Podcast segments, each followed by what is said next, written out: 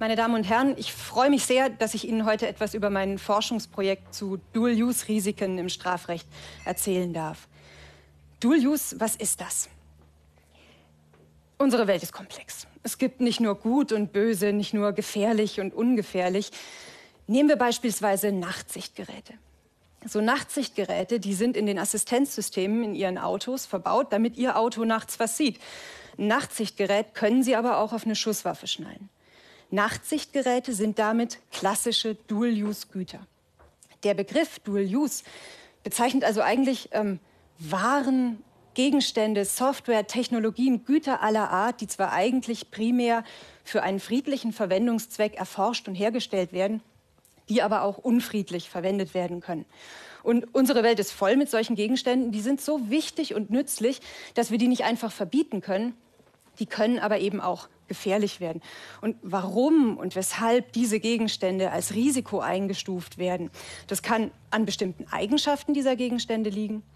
Es kann aus ihrer Beschaffenheit folgen oder es kann die spezifische Verwendungsbestimmung der Eigentümer, Käufer oder Abnehmer sein.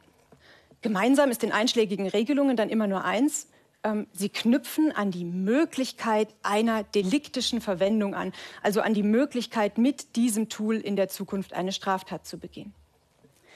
Das deutsche Recht zieht für den Umgang mit diesen Gegenständen deswegen häufig Genehmigungspflichten vor.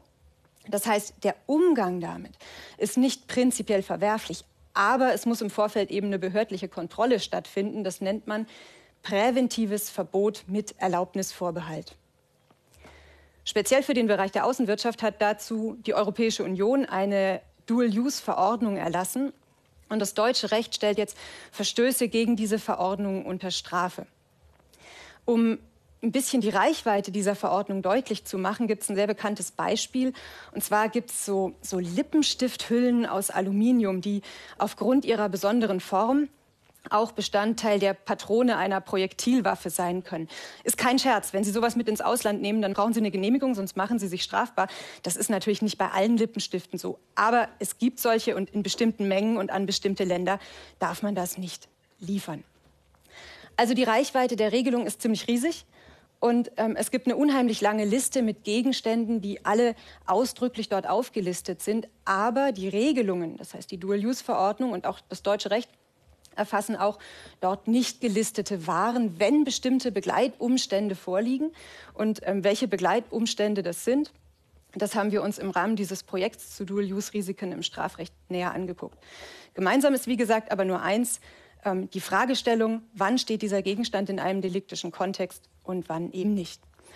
So, jetzt können Sie sagen, ah, dieses Dual-Use, das ist offenbar ein Problem des Außenwirtschaftsrechts, das tangiert mich als Einzelner gar nicht. Aber doppelte Verwendbarkeiten gibt es in sehr, sehr vielen Bereichen. Im IT-Bereich beispielsweise, im Umfeld der IT-Sicherheit spielen Dual-Use-Tools oder Dual-Purpose-Tools eine sehr große Rolle. Und da ist dann die Abgrenzung zu echten Hacker-Tools umstritten.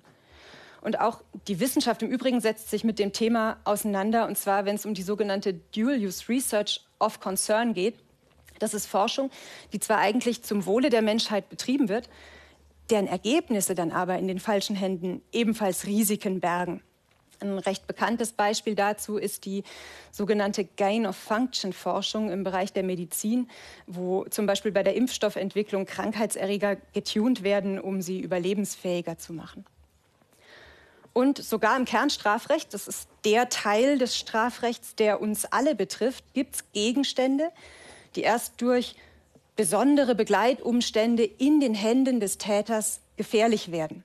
Da sieht das Gesetz zum Beispiel vor, dass das Vorbereiten einer staatsgefährdenden Gewalttat bestraft wird, wenn sich der Täter dafür Gegenstände verschafft, die für den Bau von Waffen wesentlich sind. Und auch da kann es wieder gehen, ja, um ganz gewöhnliche Alltagsgegenstände, die erst eben durch bestimmte Begleitumstände in den Händen des Täters gefährlich werden. Um das nochmal ganz plastisch zu machen. Mit drei Kilogramm Nägeln aus dem Baumarkt können Sie entweder Bilder zu Hause an der Wand aufhängen oder Sie können damit eine Nagelbombe basteln. Und wenn Sie das vorhaben, eine Nagelbombe zu basteln, dann ist schon der Kauf der Nägel strafbar. Den gesetzlichen Regelungen ist eines gemeinsam. Egal welchen Bereich sie betreffen, die fragen immer danach, wann steht der Gegenstand in dem deliktischen Kontext Also wann ähm, ist er gefährlich, wann muss er durch das Gesetz verboten werden und wann steht auch die Strafe und wann eben nicht. Und für die Rechtswissenschaft spannend ist dabei jetzt Folgendes. Es geht zwar immer wieder um ein und dieselbe Frage, wann steht der Gegenstand in dem deliktischen Kontext, aber die Antwort darauf ist umstritten und sie wird auch nicht einheitlich gegeben.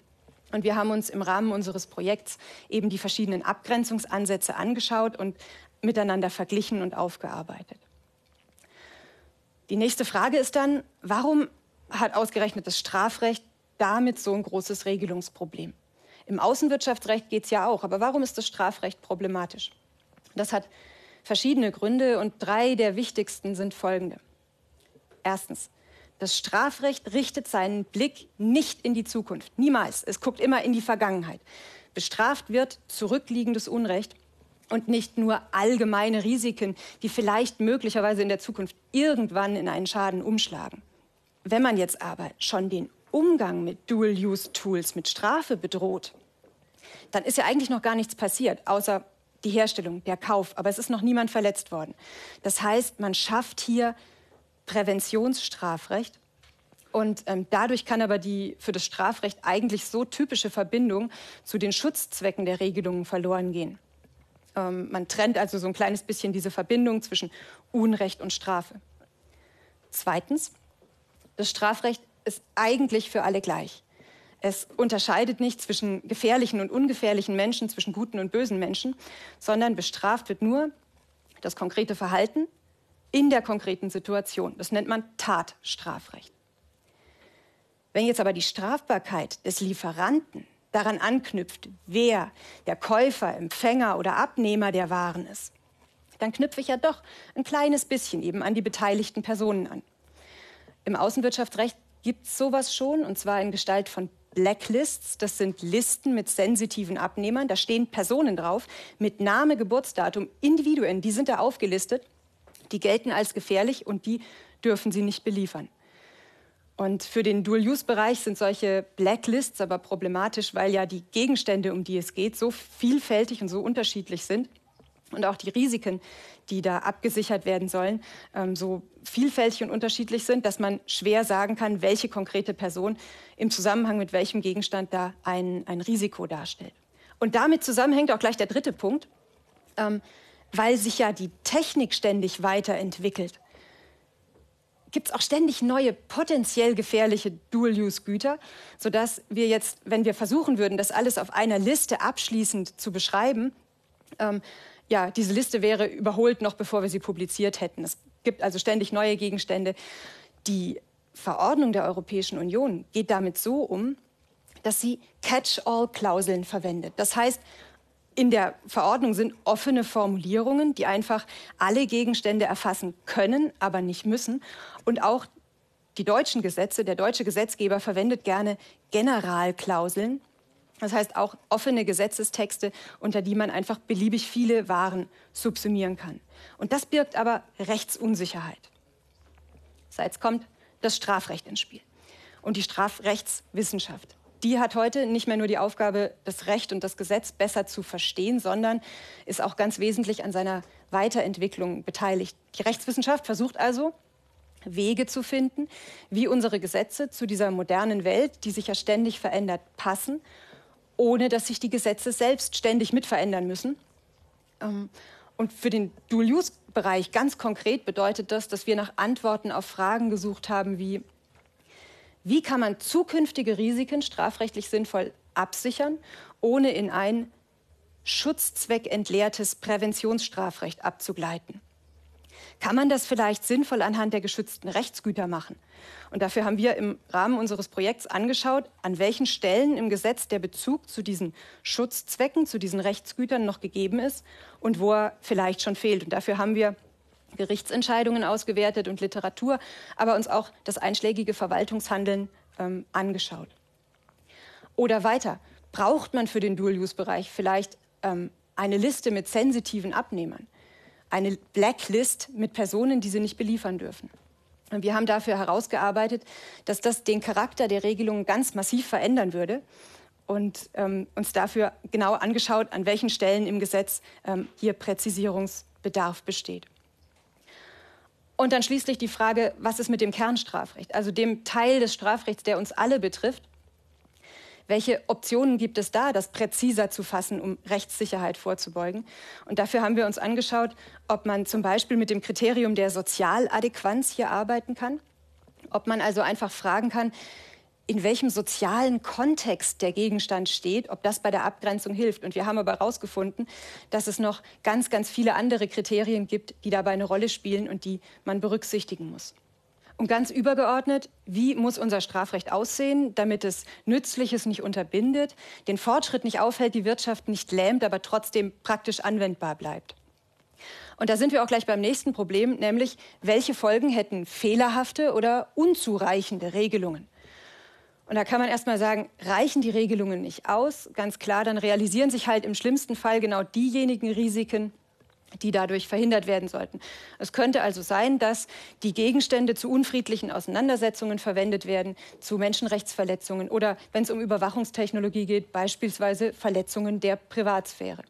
Und selbst wenn es nicht um einen Warentransfer ins Ausland geht, dann kann es immer noch sein, dass in Deutschland mit diesen Gegenständen Straftaten begangen werden, dass damit Daten ausgespäht und im Anschluss Computerdelikte begangen werden. Und umgekehrt, schießen die Regelungen aber übers Ziel hinaus, dann lähmen sie nicht nur die Wirtschaft, sondern sie greifen auch in die Freiheitsrechte der betroffenen Personen ganz massiv und nachhaltig ein. Um das noch mal ganz plastisch zu machen, wer für IT-Sicherheit zuständig ist, der darf sich nicht dafür rechtfertigen müssen, dass er Zugriff auf Dual-Use-Tools und Dual-Purpose-Tools hat. Der muss wissen, wie man mit diesen Programmen umgeht, wenn man sie anwendet, sonst kann er ja seinen Job nicht machen.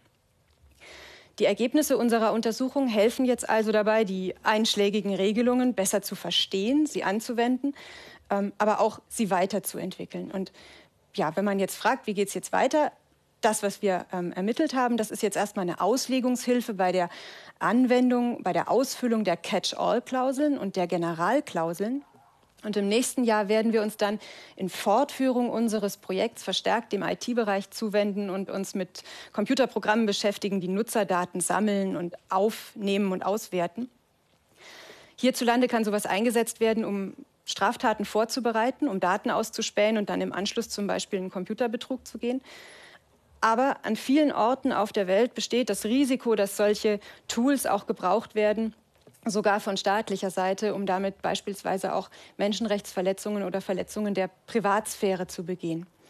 Und wir untersuchen jetzt, welche Mechanismen es gibt, um die dafür vorhandenen Regelungen auch strafrechtlich abzusichern. Meine Damen und Herren, ich bedanke mich für Ihr Interesse an diesem Thema Dual-Use-Risiko im Strafrecht.